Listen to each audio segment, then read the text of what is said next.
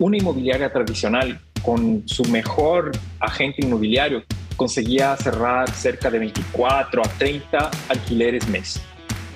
El momento en que pasan a trabajar con nosotros, porque ese agente inmobiliario no pierde tiempo en el tránsito y no pierde tiempo en el inmueble, pasa a cerrar 78 a 80 negocios mes. ¿Y, ¿Y por qué pasa eso? Primero, porque tú tienes un foco y el foco exclusivamente es cerrar negocio. Y el segundo es que eliminamos el vicio de mercado. Bienvenidos a El Network S, episodio número 92. Soy Mario Larrea y junto a Eduardo Molestina conversamos con los emprendedores más interesantes que podemos encontrar. Hoy, el CEO de Houseful, Pablo Ramírez Chacón. Houseful es una startup eh, fundada por este ecuatoriano Pablo Ramírez, que está en Brasil. Eh, para ser más específicos, Pablo vive en Florianópolis, ahí empezó la compañía y han logrado expandirse a muchas ciudades eh, de, de, este país. Y para que tengan una idea, Houseful es una empresa de bienes raíces, bueno, es una startup que ayuda a empresas de bienes y raíces a brindar visitas profesionales, tomar fotos de las propiedades que están en venta o alquiler y han tenido muchísimo éxito eh, liberando a los agentes de bienes y raíces de, muchos, de muchas tareas que les quitaban mucho tiempo. Así que aquí mi co-host, Eduardo Molestina. Hola Mario, ¿cómo estás? Feliz de grabar un nuevo episodio, un nuevo lunes, un nuevo episodio. Eh, e increíble haber conversado con Pablo. Eh, fuera de todo lo que él ha creado, creo que todos van a llevar la misma impresión que yo, que yo tuve él cuando conversamos, que es una persona humilde, y realmente enfocado. O sea, se dio el tiempo para explicarnos eh, algo que no era tan sencillo de conocer. Por lo general sabemos mucho de deliveries, de otro tipo de startups, pero esta aquí tenía un par de cosas que, que no, no, no, eran tan visibles, ¿no? Y se tomó todo el tiempo y la paciencia para explicarnos.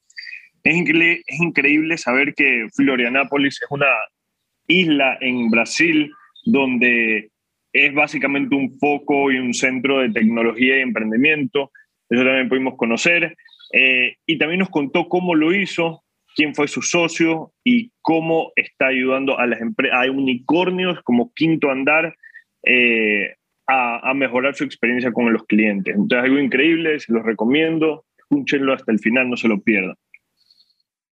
También a rescatar que eh, Hace poco Pablo y su compañía hicieron, hicieron noticia por levantar 400 mil dólares, estábamos chequeando, hasta el momento han levantado 1.6 millones y tienen eh, unos inversionistas muy interesantes en su cap table, como un grupo de exalumnos de Harvard y eh, Gabea Angels. Así que espero que lo disfruten con ustedes. Pablo Ramírez. The Network que es posible llega a ustedes gracias al auspicio de Farmacéutica La Santé, tu genérico, tu vida.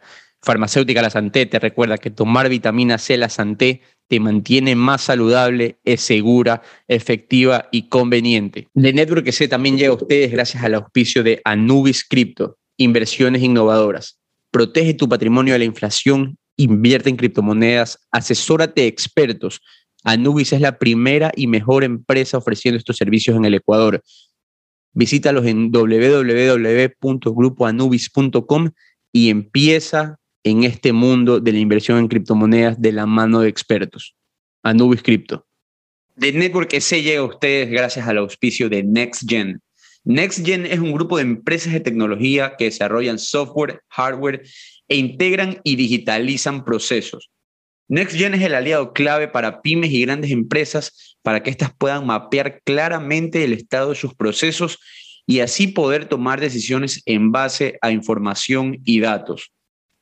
Las empresas sufren dolores recurrentes al no contar con aliados como NextGen, las islas de información. Hay procesos en las compañías que no están conectados y es aquí que NextGen te ayuda a tomar decisiones en base a data y no tomar decisiones de forma empírica. Digitaliza tus procesos, visualiza claramente la información de tu compañía, contáctate con NextGen, visítalos en nextgen.es o contáctate con su gerente general Marcelo Ramírez Lascano en LinkedIn. ¿Cómo estás, Eduardo? ¿Cómo estás, Mario? Un gusto conocerlos. Eh, con seguridad eh, aprendí mucho escuchando el podcast, ya lo había mencionado a ustedes. Y bueno, estoy aquí para escucharlos y responder sus preguntas.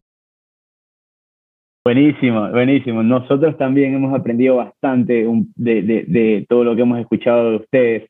También tenemos bastantes preguntas.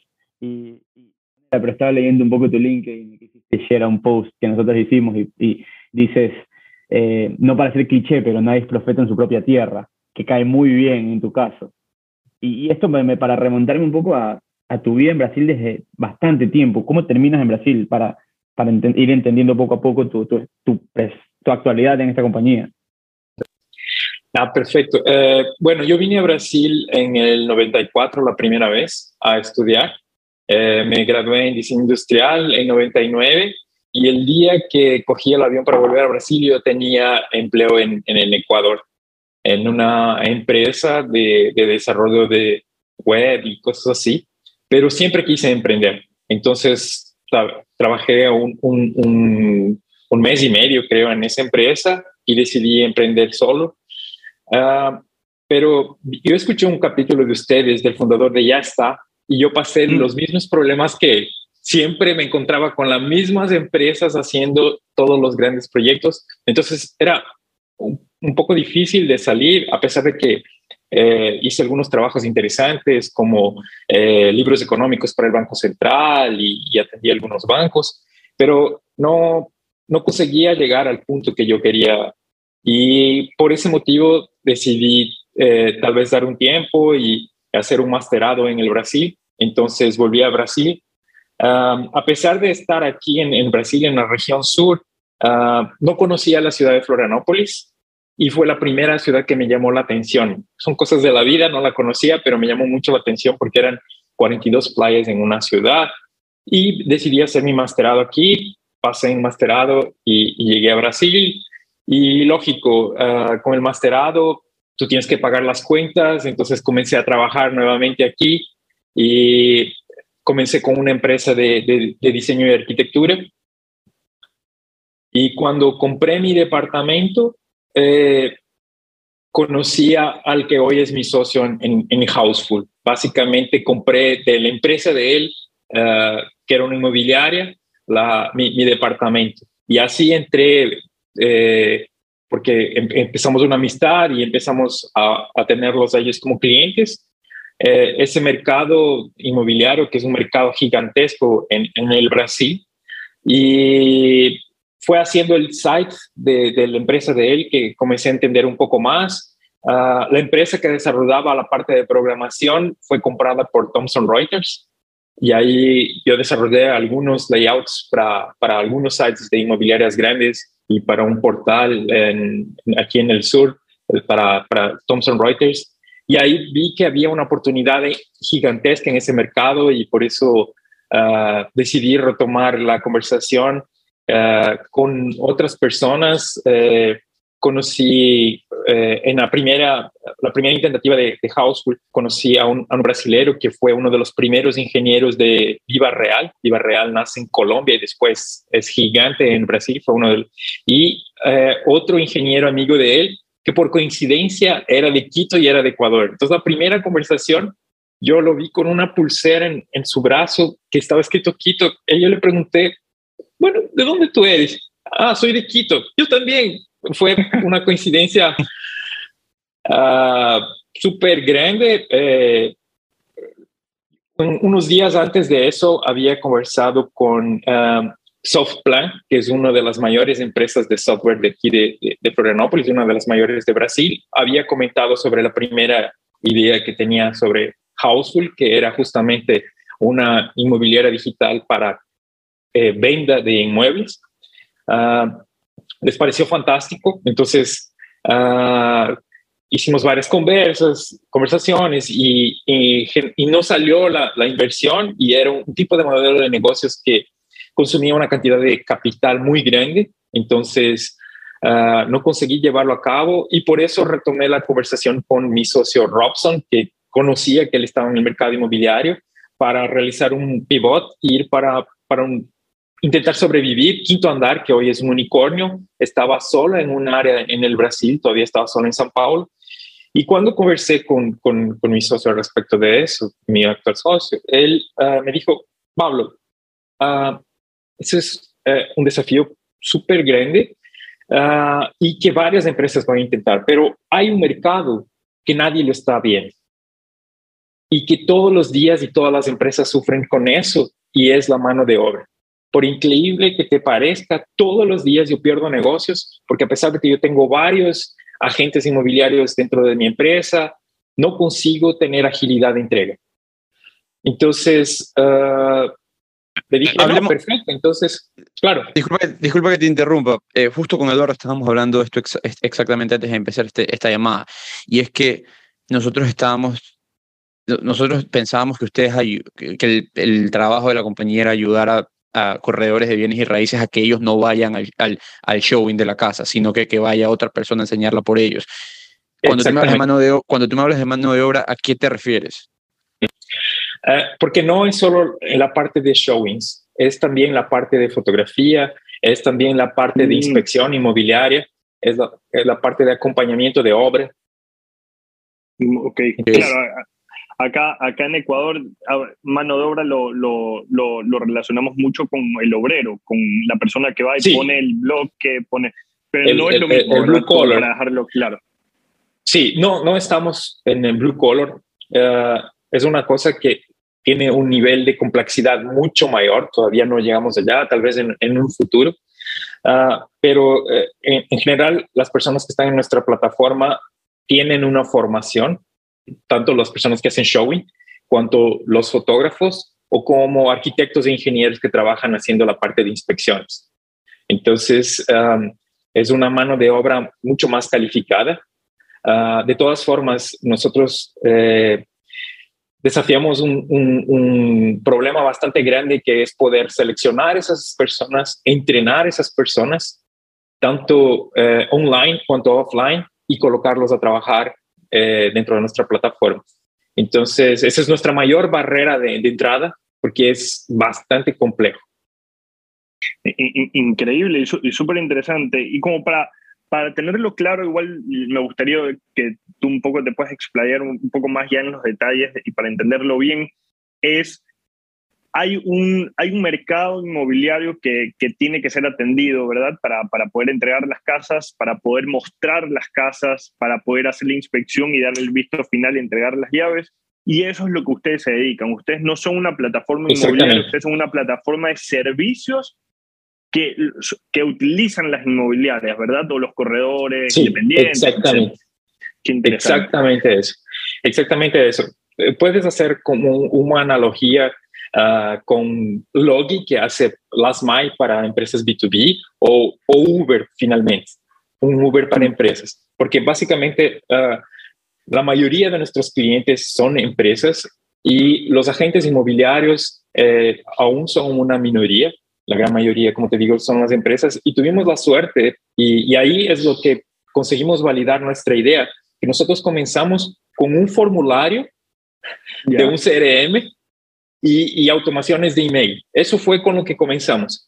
Y con, con algo tan simple como eso, teniendo las personas del otro lado, ah, vendimos para Loft y Quinto Andar, que ya eran empresas bastante grandes. Eh, aún no eran unicornios, pero estaban ya en camino y, eh, fue increíble poder vender para empresas tan grandes y eso significaba que ese problema de la mano de obra era un problema muy grande.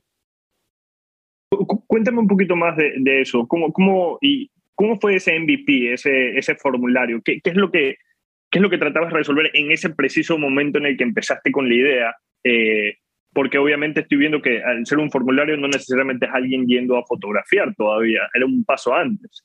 Y, también, y también me imagino que eso es lo que trataste de solucionar en ese MVP, es el problema que tú viviste en el proceso de compra de tu casa. Sí, exactamente. ¿Qué, qué hacía el formulario? Es como si fuera la versión súper primaria y básica de poder pedir un carro por aplicativo. Entonces, lo que necesitabas era saber uh, cuándo necesitabas el servicio, qué tipo de servicio, eh, y dónde iba a pasar ese servicio. Entonces, las empresas colocaban esa información. Ya. Claro, en este caso, Quinto Andar llenaba tu formulario y tú ibas a las casas de quinto andar y con eso ya así, o sea, otorgabas tu servicio, le tomas la foto, Exactamente. Le, haces la inspección. Ok, ya está clarísimo. No sé, Mario, tú, tú tienes, es que lo que yo estoy, Sí, lo que, yo estoy, lo que yo estaba leyendo es que cuando tú estabas en el proceso de comprar tu casa o tu departamento, tú te diste cuenta de que los corredores de bienes y raíces eh, principalmente perdían mucho tiempo, digamos, en tráfico, yendo de un lugar a otro a tratar de poner sus propiedades muy bien para la venta. Pero esa interacción que tiene el corredor de bienes y raíces con la persona que lo va a comprar es clave para ver si se cierra o no se cierra la venta. Ustedes más o menos están tratando de intermediar eso y quizás afectan al corredor de bienes y raíces y también a la persona de la, el convencimiento de la compra. ¿Cómo están manejando ese tema o cómo fue tu experiencia? Ya, perfecto. Eh, nosotros estamos haciendo varios proyectos eh, en la parte de venta, pero eso es lo que más conseguimos escalar es en la parte de alquiler. ¿Y qué es lo que pasa en, la parte de, del alquiler? Uh, una inmobiliaria tradicional con su mejor agente inmobiliario conseguía cerrar cerca de 24 a 30 alquileres mes. El momento en que pasan a trabajar con nosotros, porque ese agente inmobiliario no pierde tiempo en el tránsito y no pierde tiempo en el inmueble, pasa a cerrar 78 a 80 negocios mes. ¿Y, ¿Y por qué pasa eso? Primero, porque tú tienes un foco y el foco exclusivamente es cerrar negocio y el segundo es que eliminamos el vicio de mercado. ¿Qué es lo que pasa? Eh, no, no conozco tan profundamente esa parte dentro de la negociación en, Ecuador, pero aquí es muy común que el, agente inmobiliario segure informaciones por miedo de perder al cliente, de que otro, otro agente inmobiliario lo, coja. Pasa lo mismo. Definitivamente. Entonces, entonces, nuestra tecnología, ¿qué es lo que hace? Una persona que es idónea, que no tiene nada a ver y que fue entrenada para recibir bien, por eso nosotros lo llamamos host, ella va hasta el inmueble e intenta ah, captar todas las necesidades de ese cliente y entender si, si ese inmueble hace sentido para ese cliente y si hace sentido o no hace sentido, él completa el formulario dentro de nuestro, de nuestro aplicativo y responde y ya le manda esa información ah, en, en tiempo real para el agente inmobiliario que está dentro de su escritorio. Entonces, él ya con esa información simplemente o le envía ya la propuesta con todos los documentos que tiene que enviar o simplemente ya busca otros inmuebles para que él pueda visitar. Entonces, hubo casos en que conseguimos que se cierre un ciclo de, alquiler en dos horas. Mm.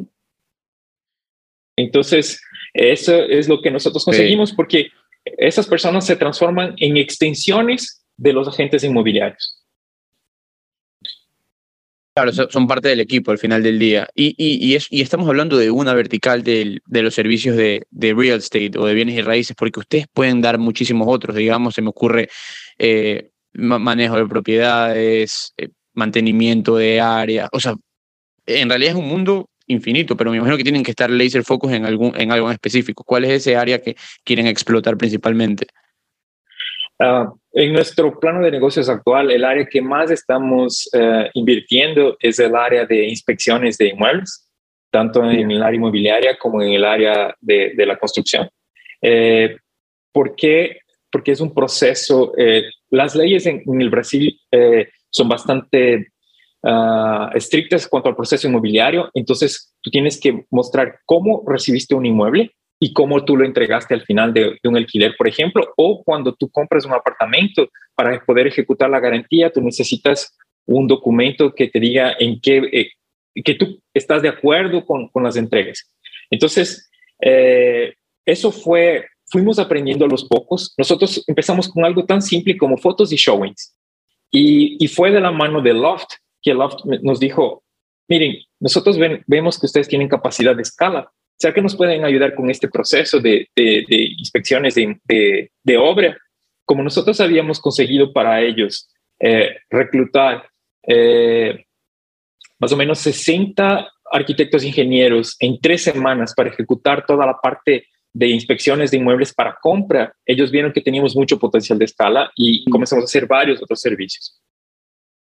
Es increíble y ahí yo te quería preguntar porque, claro, En, en, Brasil está Quinto Andar, pues Unicornio, eh, Loft.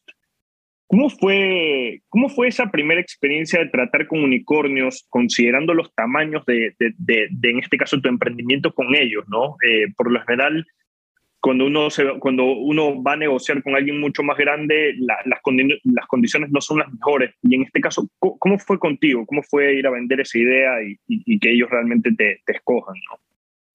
Ah, en general, uh, todo el mundo tiene la sensación que los unicornios son empresas extremadamente estructuradas y que tienen un producto fantástico y en realidad tú descubres que son MVPs gigantescos con mucho dinero por detrás. Entonces, uh, cuando, ¿cómo, cómo prospecté a Loft? Uh, yo había adicionado a Florian, que es uno de los co-founders por LinkedIn y es la herramienta que más utilizo para, para cualquier tipo de contacto. Y uh, él colocó o postó un, video de cómo ellos estaban imaginando que iban a revisar los inmuebles para comprarlos. Y ahí yo le escribí un mensaje, mira, uh, Florian, uh, ese proceso que ustedes están imaginando cómo hacerlo, nosotros ya lo hicimos más de tres mil veces. Y yo todavía no tenía producto. Ahí él me respondió, no, genial, conversemos, te voy a pasar un contacto y tal. Y ahí hice una primera entrevista, viajamos hasta San Paulo. en ese momento estábamos solo en, en, Florianópolis. Eh, volamos algunos pilotos en San Paulo. Ellos les hizo bastante sentido y ahí nosotros estábamos terminando nuestro producto. Entonces terminamos, por ejemplo, agosto ya habíamos hecho unos 3.000 y pocos servicios. En septiembre lanzamos nuestro producto y pasamos a hacer 2.000 servicios mes. Entonces en toda nuestra historia habíamos hecho tres y pasamos a hacer 2.000 por mes solo con ellos fuera los otros clientes que ya teníamos. Entonces, una cosa que, que, que, que, tiene que estar clara es, si quiere venderle a un cliente grande, tienes que estar preparado para poder vender. Ok, Entonces, interesante. Eh, y con Quinto Andar fue algo parecido. Eh, fui a un evento de SAP, que SAP eh, sabía que tenía una inversión encima de... SAP es un portal de inmuebles que fue comprado por OLX Ah, y, ellos fueron inversionistas en Quinto Andar. Entonces, comenté sobre, eh, sobre lo que hacíamos, sabía que todavía no estaba en Florianópolis y les dije, oh, cuando vayan a Florianópolis, me aviso. Y recibí un email en que ellos mostraban cómo trabajaban y ahí yo les respondí eh, mostrándoles cómo nosotros lo hacíamos en video y ahí ellos me dijeron, bueno, vamos a marcar una entrevista. Entonces, significaba que muchas de las cosas que nosotros hacíamos tenía mucho sentido para, para ellos porque nuestro, nosotros estamos extremadamente enfocados en esos servicios de campo.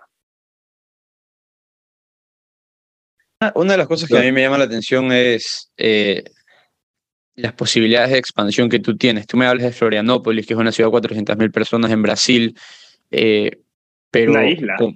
Eh, una isla, imagínate. O sea,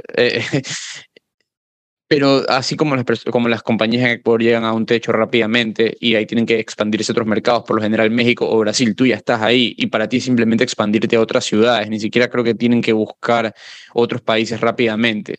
¿Cómo ha sido esa experiencia? ¿Les ha servido o sientes que están en la capacidad de expandir rápidamente tanto adentro de Brasil, más allá de Florianópolis, como a otros países al mismo tiempo?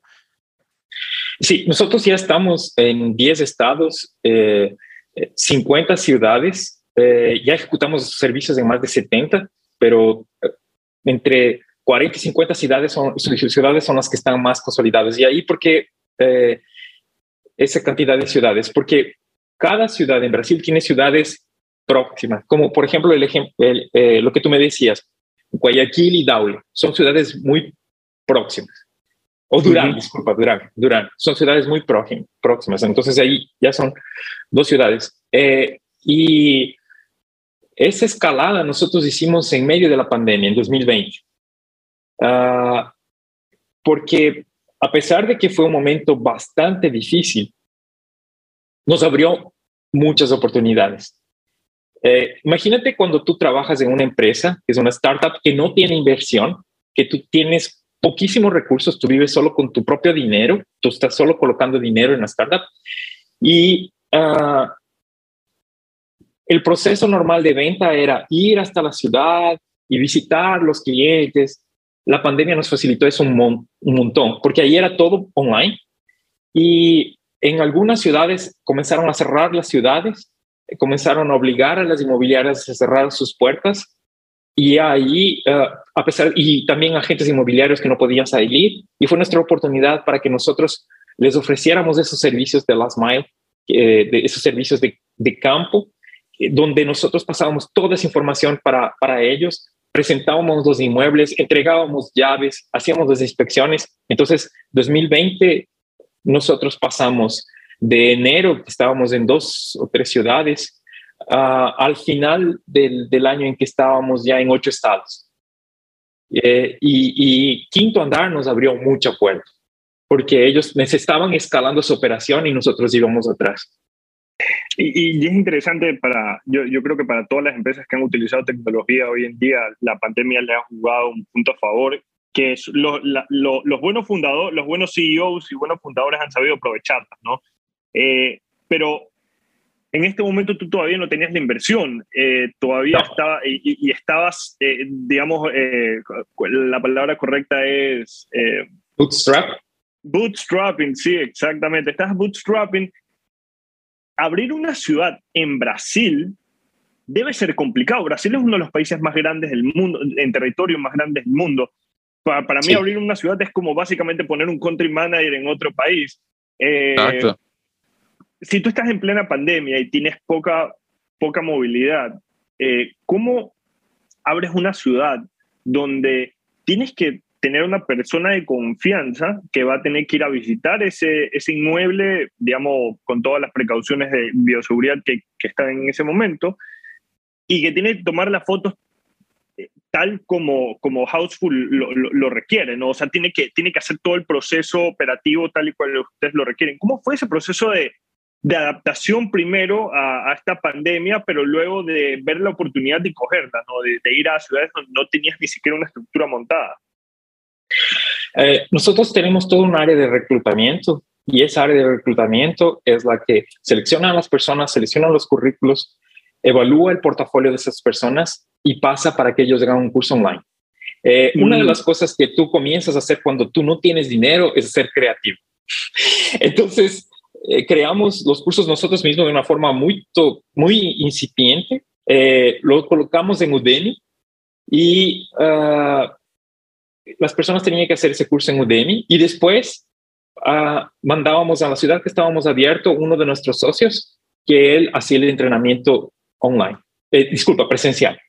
Entonces, uh, vas ciudad a ciudad y lo que hicimos es cuando necesitábamos ir aumentando el número de personas, alguna persona que ya mostraba que era más de confianza, que ya estaba algún tiempo en la plataforma y que hacía una cantidad de servicios mayor, es la que nosotros le, la, la, reclutábamos también para que sea un entrenador y le pagábamos por esos entrenamientos. Entonces, de esa mm. forma nosotros conseguimos escalar con poco dinero y sin necesidad de presencia.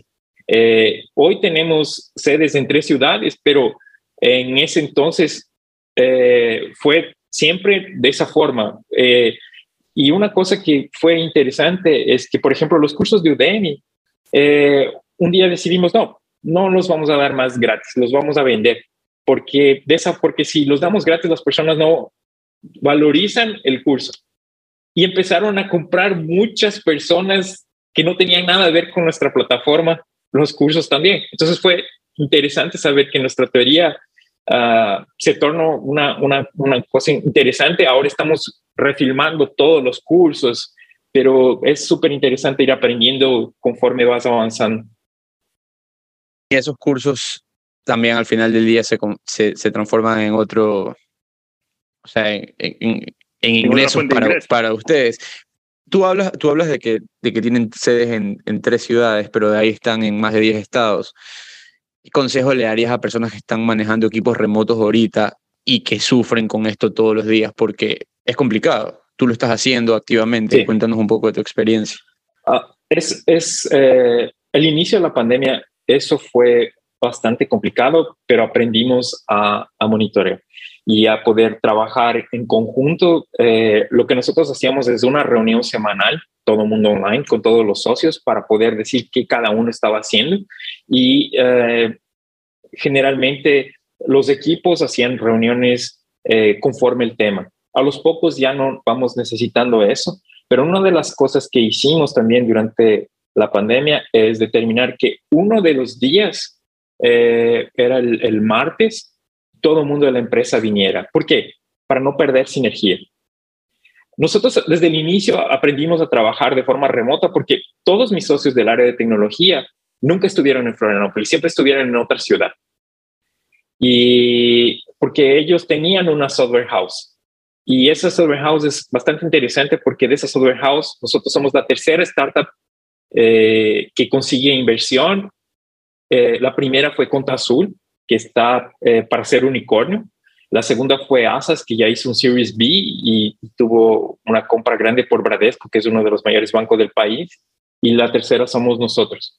Entonces, ah, ellos vivían en otra ciudad que se llama Joinville y nuestra intención era, cuando recibamos la inversión, ellos tienen que venir a vivir a Florianópolis. Y lo, como aprendimos con 2020 fue, no, es necesario, ellos pueden estar en otra ciudad y, tener todo el equipo de desarrollo en otra ciudad. Mm, qué interesante, claro, e, eso es importante. ¿Puedes, ¿puedes repetirme el nombre de, de, House eh, que me acabas de comentar ahorita donde salieron estas tres, de donde salieron las tres eh, startups? Se, se, llama eh, Informant. Informant, es el, el, nombre, Informant es el nombre de una software house una empresa de desarrollo de software. Sí, ellos ah, básicamente lo que hacían es prestar servicios de desarrollo de software. Ellos tenían clientes como Mastercard, la Red Globo, que es uno de los mayores canales de televisión, etc. Y, y, ahí me nace, ahí me, nace una, una pregunta eh, eh, puntualmente con eso. Es, ¿Ustedes entonces al principio estaban subcontratando servicios tecnológicos? No. Eh, no, ya. ¿Cómo funcionaba entonces? empezamos Robson que es mi socio del área inmobiliaria, y yo. Y por contactos eh, tenía el acceso a Joan Saratini, que es uno de los fundadores de Conta Azul. Conta Azul es una empresa que pasó por 500, uh, hoy está cotada para ser unicornio en los próximos años. Y uh, él también es de Joinville y él uh, hizo mm. parte también de esa software house. Y cuando conversé con él, él me dijo, me, encanta lo que ustedes están haciendo, pero si ustedes no tienen socios de tecnología, no van a llegar a ningún lado. Eso fue un jueves y el domingo él me mandó un WhatsApp. Estuve en un matrimonio ayer y conversé con mis antiguos socios y se interesaron por el negocio. Eh, estos son los teléfonos Converse. Conversamos con ellos, ellos se interesaron y entraron como socios. Entonces, eso fue un divisor de aguas completamente. Esa iba a ser mi, esa, iba a ser mi segunda, mi, otra pregunta, porque con Eduardo estábamos, teníamos la misma interrogante. Tú empiezas con un cofundador y después eh, se suman dos o tres más, si no estoy equivocado. Y, es una decisión difícil. Es una decisión difícil, no solo. y te lo digo porque ah, cuando lo, lo, que vemos bastante es como que a ciertos fondos te piden cierta cantidad de acciones por fundador para para compromiso, para eh, saber que su, inversión va a estar segura, que los fundadores tienen una cantidad de equity en la empresa interesante y si ya cada vez vas partiendo más el pastel, eso se vuelve un poco más complicado. En realidad, entre los cuatro founders, nosotros tenemos más del 80% de la empresa. A pesar de, después de la, de la, de la rodada. Eh, nosotros entraron más socios que no son cofundadores, que tienen un equity menor, ¿no? Ah, de, aquí de aquí para adelante solo van a ser vía stock options, pero en realidad somos ocho socios, eh, cuatro founders y cuatro socios minoritarios. dos de esos socios, ellos eran clientes nuestros, ellos trabajaban mm. del otro lado. Eh, y, otros, los otros dos son un, ingeniero de software eh, senior, que ingeniero de software en el Brasil es extremadamente difícil es una, una guerra porque existen muchas empresas muy capitalizadas que están intentando quitarte los ingenieros de todas las formas posibles. Y, eh, y el otro es eh, Diego, que él fue el que trajo el servicio de inspecciones para nosotros y era el que iba ciudad por ciudad implantando nuestros servicios. Y hacemos una pausa a esta conversación para escuchar de La Santé, tu genérico, tu vida de vitamina C. Yo sí sé, yo sí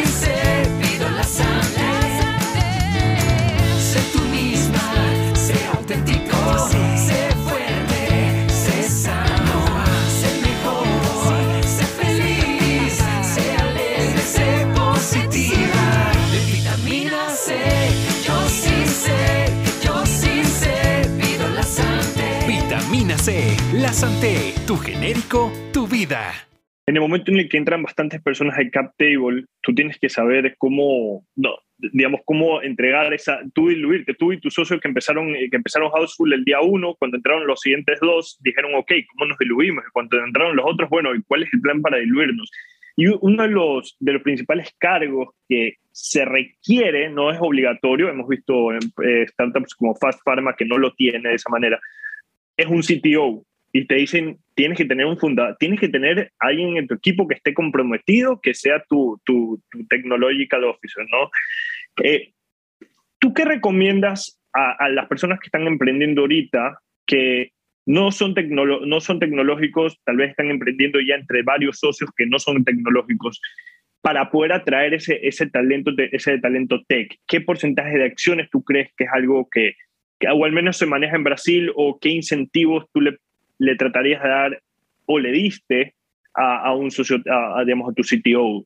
Como para... Eh, mi caso es un caso eh, que no es un caso común, porque mm. básicamente, eh, en realidad, cuando atraen un sitio, lo atraen por, por 5%, tal vez hasta un poco menos que eso. Pero nosotros, cuando nos juntamos con Informal, hicimos el siguiente pacto. Eh, dividíamos la empresa a 30, 30 y ellos 30 y 10% nosotros dejábamos libre para nuevos socios. Y de esa forma conformamos el 100% de la empresa. Entonces ese 30 sobrante se dividía entre los, los, los, socios de Informal, de los cuales un salió porque fue prospectado por una empresa de Holanda. Entonces, como te digo, es, es, bastante complicado. Y ahí él se diluyó, pasó mucho más para Carlos que nuestro sitio y para eh, eh, para Leandro, que es el head de software, y él es el, todo el, el, el head de mobile. Entonces, uh, el, hecho de, de, de, de, tú abrir mano de una parte de tu equity, eh, hasta cuatro fundadores es un buen número para cualquier fondo de inversión. ¿no? Yeah. Cuatro fundadores no es ningún problema. Uh, pero lo principal para poder atraer un CTO, no creo que es apenas el equity, porque básicamente al final del día el equity de cero es cero. Claro. Así sea el 50% del equity de, de, de, un, algo que vale cero es cero. Entonces, yo lo que les aconsejo a los emprendedores es vender el sueño. ¿Cuál es el sueño que tú estás uh, vendiendo? Y el sueño que nosotros estábamos vendiendo es justamente de transformar la forma en que se trabaja en el mercado inmobiliario al final del día. Entonces, eso fue lo que ellos compraron. Ellos entendieron que ah, tenía mucho valor y que podíamos crecer mucho. Interesante. Sí, eso pasa. Muchas, muchas personas no tienen a la mano ese, ese, ese eh, digamos, recurso tecnológico y, y, a veces no se sabe bien cómo poderlos llamar. Por lo general solamente se piensa que tal vez por stocks o tal vez por un buen sueldo, pero, pero al final del día, y de lo que yo he aprendido pues, eh, en, en, este tiempo que he estado trabajando en, en, FinTech y que tengo un gran equipo de personas eh, que son unos genios en el tema informático, es a ellos les gustan mucho los retos. Y si tu empresa no representa un reto, se aburren, se aburren y, se los llevan. Entonces eso es algo importante y es vender el sueño, como tú dices.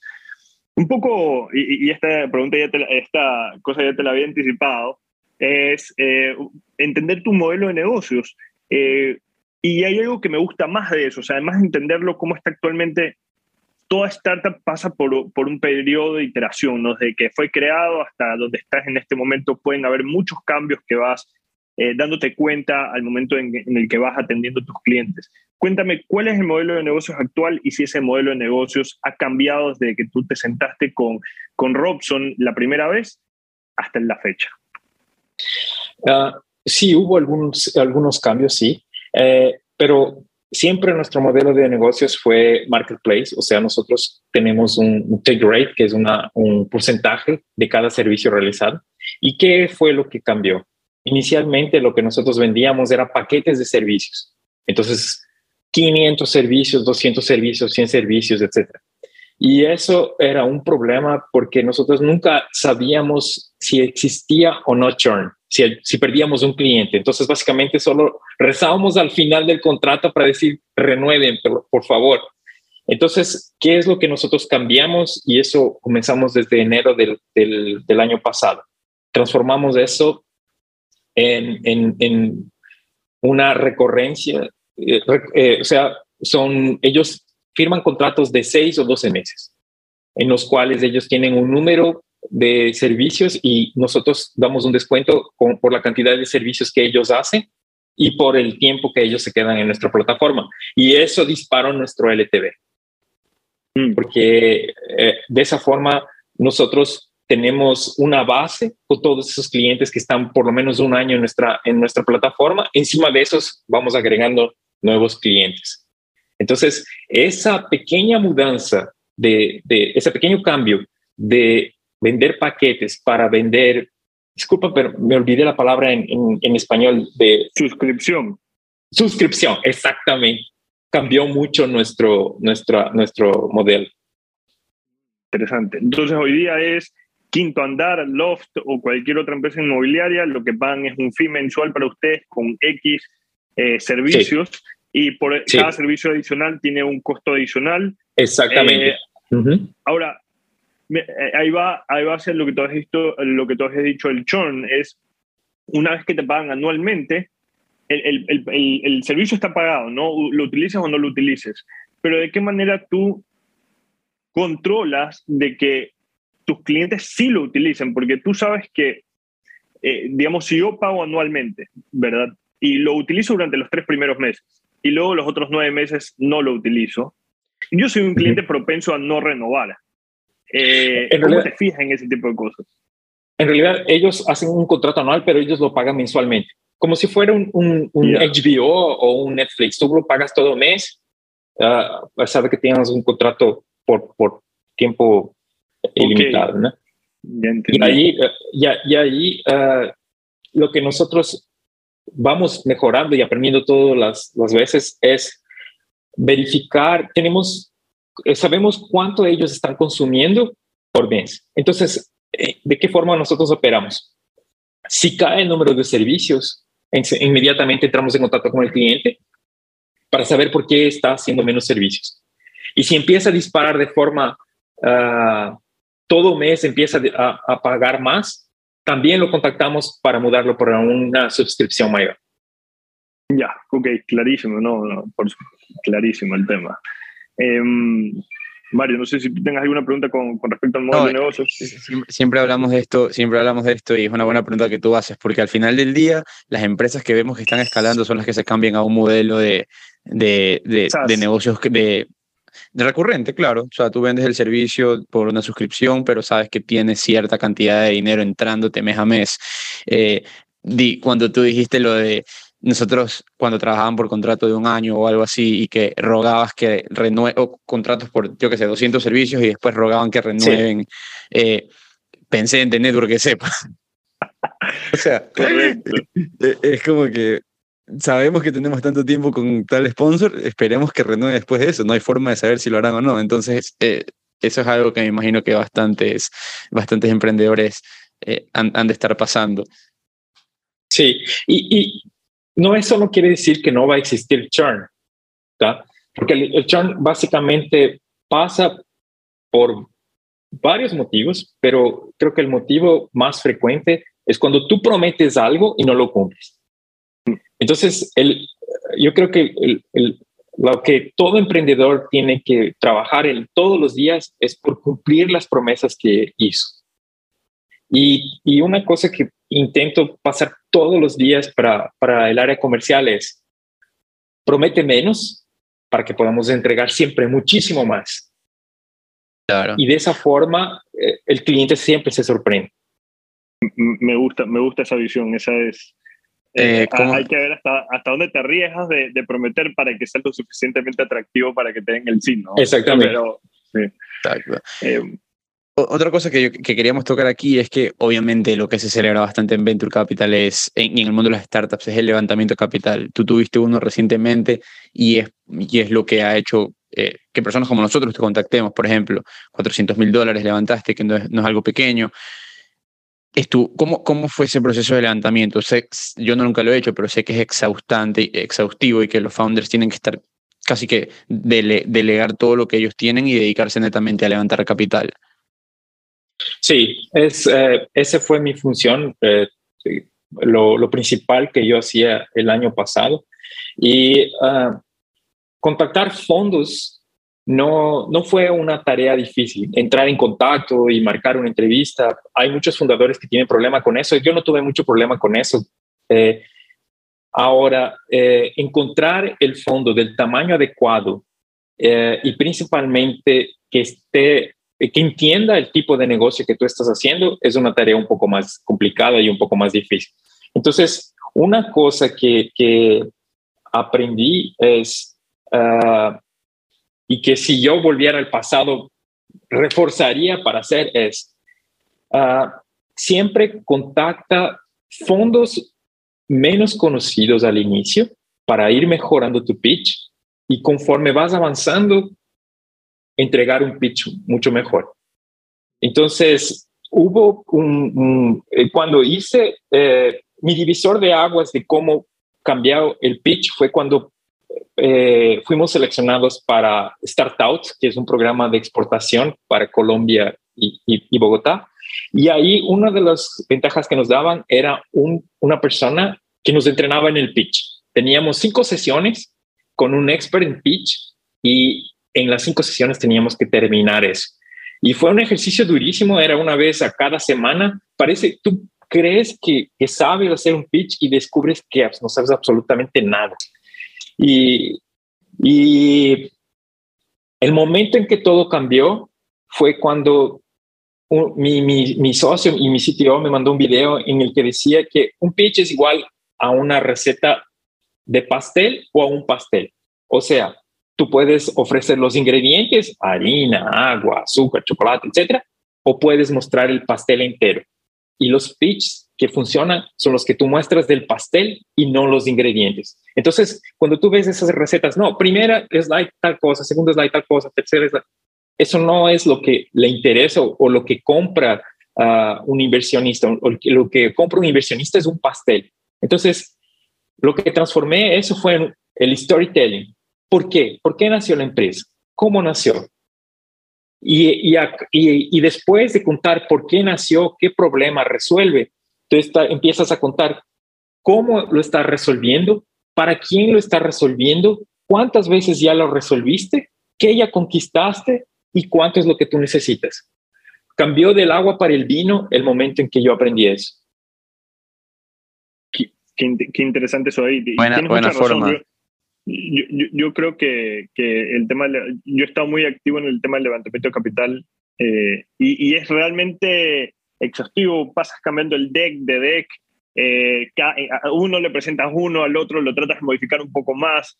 Eh, una de las cosas que yo he aprendido, y esto me, lo enseñó mucho Juan Daniel Nebel, fue tener un buen... Usa un CRM que, que lo puedes hacer básico, ¿no? En, hasta en Excel, pero donde uno, anotas las preguntas que te están haciendo los, los fondos que no quedaron muy claras. dos, anotar cuál es el feeling que tienes de la reunión, ¿no? Entonces, si es bueno, si es malo, si están interesados, si se aburrieron, si no se aburrieron, en qué slide se aburrieron. Y lo mejor de todo es nunca hacer el pitch solo, siempre hacerlo con alguien de tu equipo, para que esa persona de tu equipo sea la que te vea a ti y vea el fondo y al final ellos sean los que te den feedback. Mira, el, el, hecho de tener personas como Harvard Angels, que son ex eh, estudiantes del curso de negocios de Harvard, y Gavia Angels, que son eh, ejecutivos de grandes empresas, te trae una, una cantidad de networking y de, y de conocimiento en el cual tú no recibes solo el dinero, sino la experiencia junto. Entonces, esos grupos de, de, de, ángeles llaman mucho la atención por ese tipo de valor agregado que tienen, que no es solo el dinero al final del día, es, mucha conexión también. Uh, ahora, esos clubs no, no funciona, de, no es un club cerrado. Y, y tú, eh, eh, hay que entender que eh, tanto los clubs como los fondos de inversión, ellos necesitan uh, captar startups interesantes para poder dar salida a su capital. A ellos no les sirve de nada tener el, capital guardado. Y ahí lo que algunas cosas de las que aprendí son, por ejemplo, primero, ir filtrando cuál es el tipo de, fondos y uh, esos fondos, cuáles de esos fondos invierten en el tipo de negocio que tú haces. Ese es un primer filtro. Segundo, el tipo de rodada que ellos hacen. Uh, tercero, eh, hasta cuánto ellos generalmente invierten.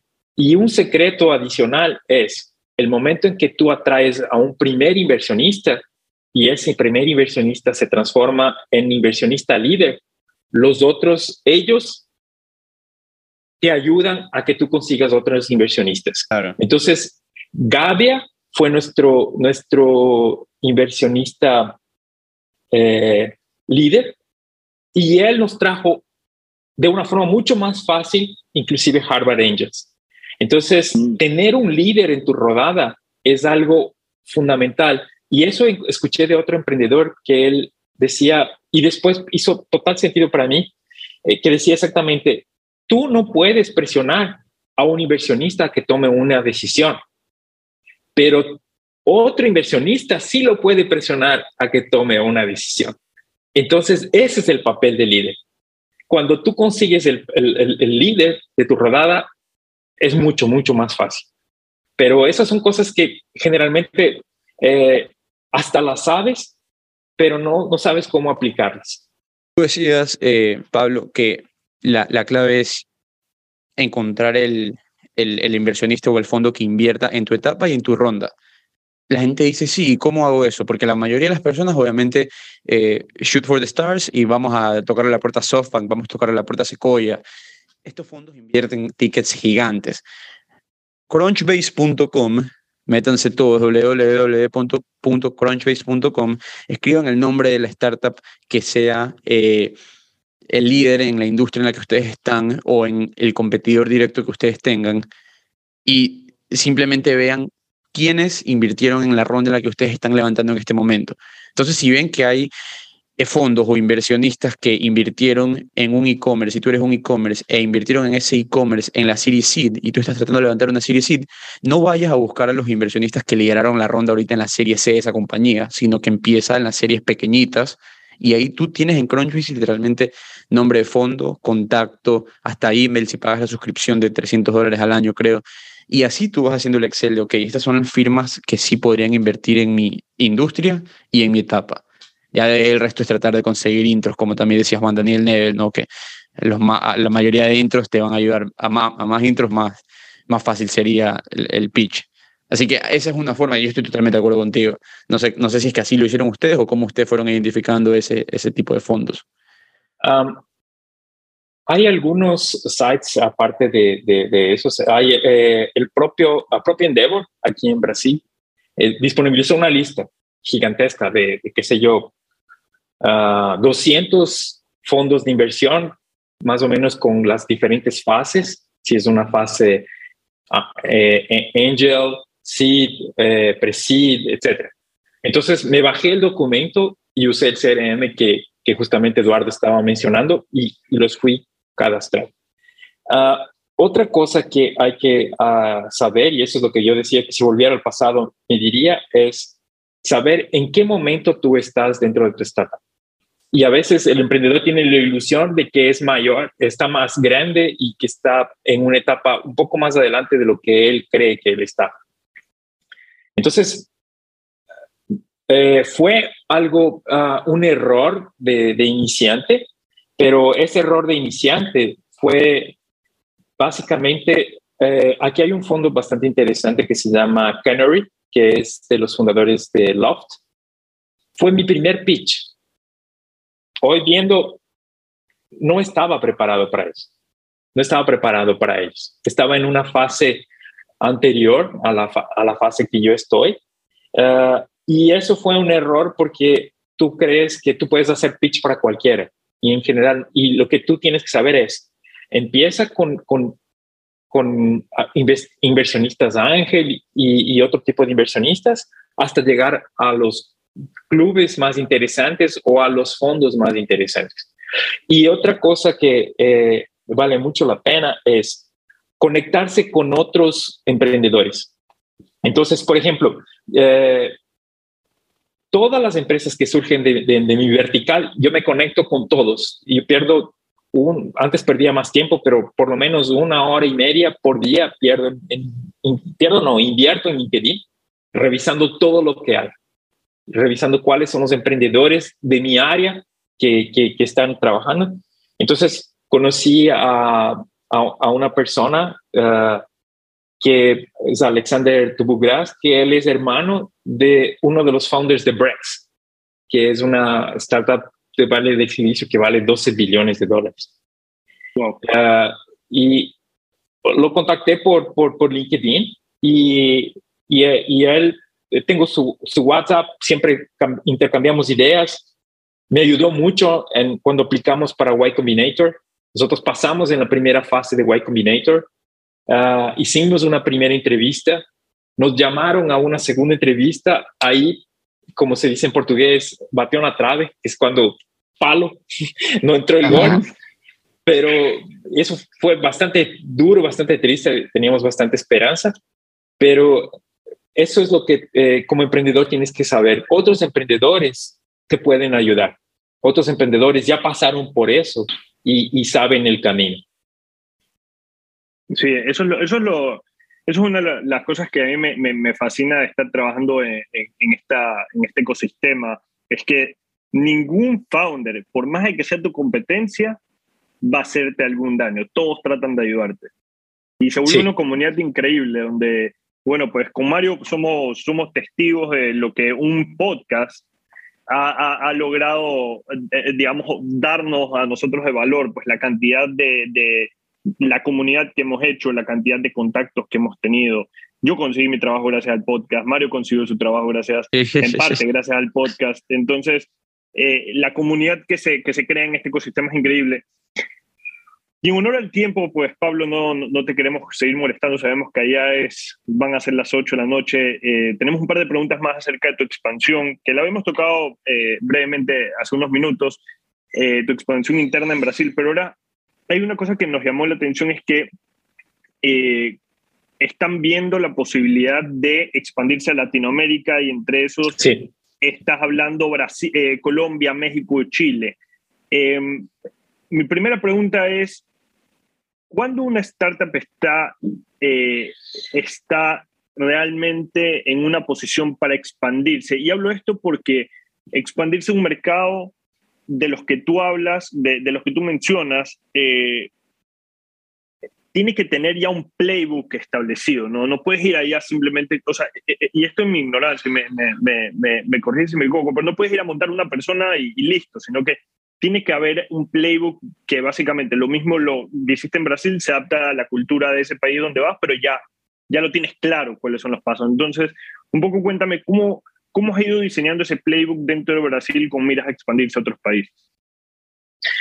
Ah, nosotros aprendimos todas las fases de, de, nuestro negocio, desde la parte de reclutar personas para la plataforma, uh, toda la parte de entrenar esas personas y, toda la parte de entrar en contacto con, con, los clientes y todo lo demás. Y lo que, cuando tú tienes un marketplace, eh, se dice que hay una dicotomía del huevo y la gallina. ¿Quién vino primero, el huevo o la gallina? Entonces, quebramos esa dicotomía eh, entendiendo que primero siempre tendría que ser el cliente y después las, los prestadores de servicio. Y cuando tienes ya un primer cliente y luego tienes los prestadores de servicio, ahí tú puedes entrar con más clientes y aumentar más fácilmente tu red de, de prestadores de servicio. Y así es lo como hicimos en, en, todas las ciudades de Brasil. Siempre entrábamos con un cliente específico que tenga eh, la cantidad de servicios eh, para poder expandir a una ciudad y enseguida íbamos y aprovechábamos eso como una base para conseguir más clientes.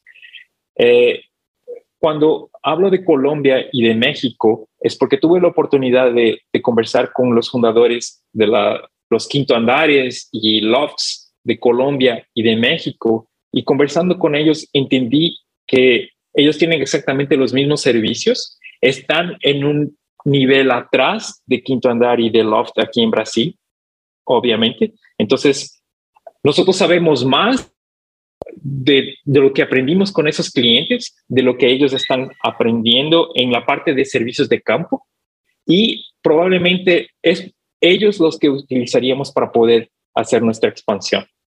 Porque están, eh, startups siempre van a estar mucho más abiertos a trabajar con otras startups que el mercado tradicional. Oye, estaba, eh, eh, estaba viendo aquí en Google Florianópolis y, se ve un paraíso. Pues. me imagino que esa expansión, me imagino que esa expansión es del team, porque Pablo, no te mudes de donde estás ahorita, que eso se ve espectacular.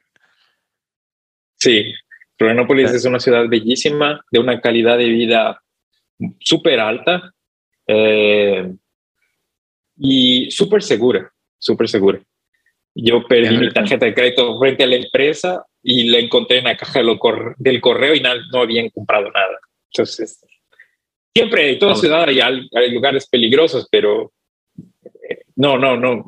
Amo Quito, es mi ciudad, amo Ecuador con todos sus paisajes lindísimos, eh, pero en este momento mi, mi, casa es aquí. Qué chévere. Buenísimo. Eh, por mi lado me queda muy claro todo y emocionado de ver los próximos países que irán conquistando. Tengan por seguro que iremos mapeando cada paso que dan desde Network y cuenten con nosotros para comunicar eh, nuevas buenas noticias. Así es, Pablo. Muchas gracias. Eh, qué gusto haberte tenido aquí en el podcast y ah, complementando lo que dice Mario, pues eh, como siempre, este va a ser tu espacio va a ser eh, en cualquier momento que quieras volver a conversar con nosotros, eh, que tengas alguna noticia importante que comunicar, eh, estaremos aquí lo más abiertos posibles. cada invitado nuestro que pasa por el podcast es un invitado que tiene las llaves de, de, de Network. también te queremos ofrecer el podcast 4.0 para que te suscribas a un podcast también de, de, nosotros de Network, donde vas a poder comunicar cualquier cosa que... Eh, el newsletter, no, no, no, piense la gente que estamos poniendo la competencia al podcast. que dije mal podcast. Dijiste podcast, 4.0. Ah, no, no, newsletter, newsletter, newsletter 4.0, mira. Eh, para lo que tú necesites y como siempre le decimos a nuestros invitados, esperamos que tengas el mayor de los éxitos en tu emprendimiento y esperamos oír noticias importantes de ti próximamente. Muchas gracias a ustedes por la invitación. Fue fantástico hablar con, con ustedes y, hablar en español, que no lo puedo hacer todos los días. Fue y se fue lanzando ahí. Pido, pido, disculpas si alguna palabra no salió, pero... No, todo, eh, todo bien pero de, todas maneras eh, lo hice con mucho cariño y, estoy, como les dije, súper sorprendido con la calidad y, súper feliz de poder haber participado en este podcast. Buenísimo.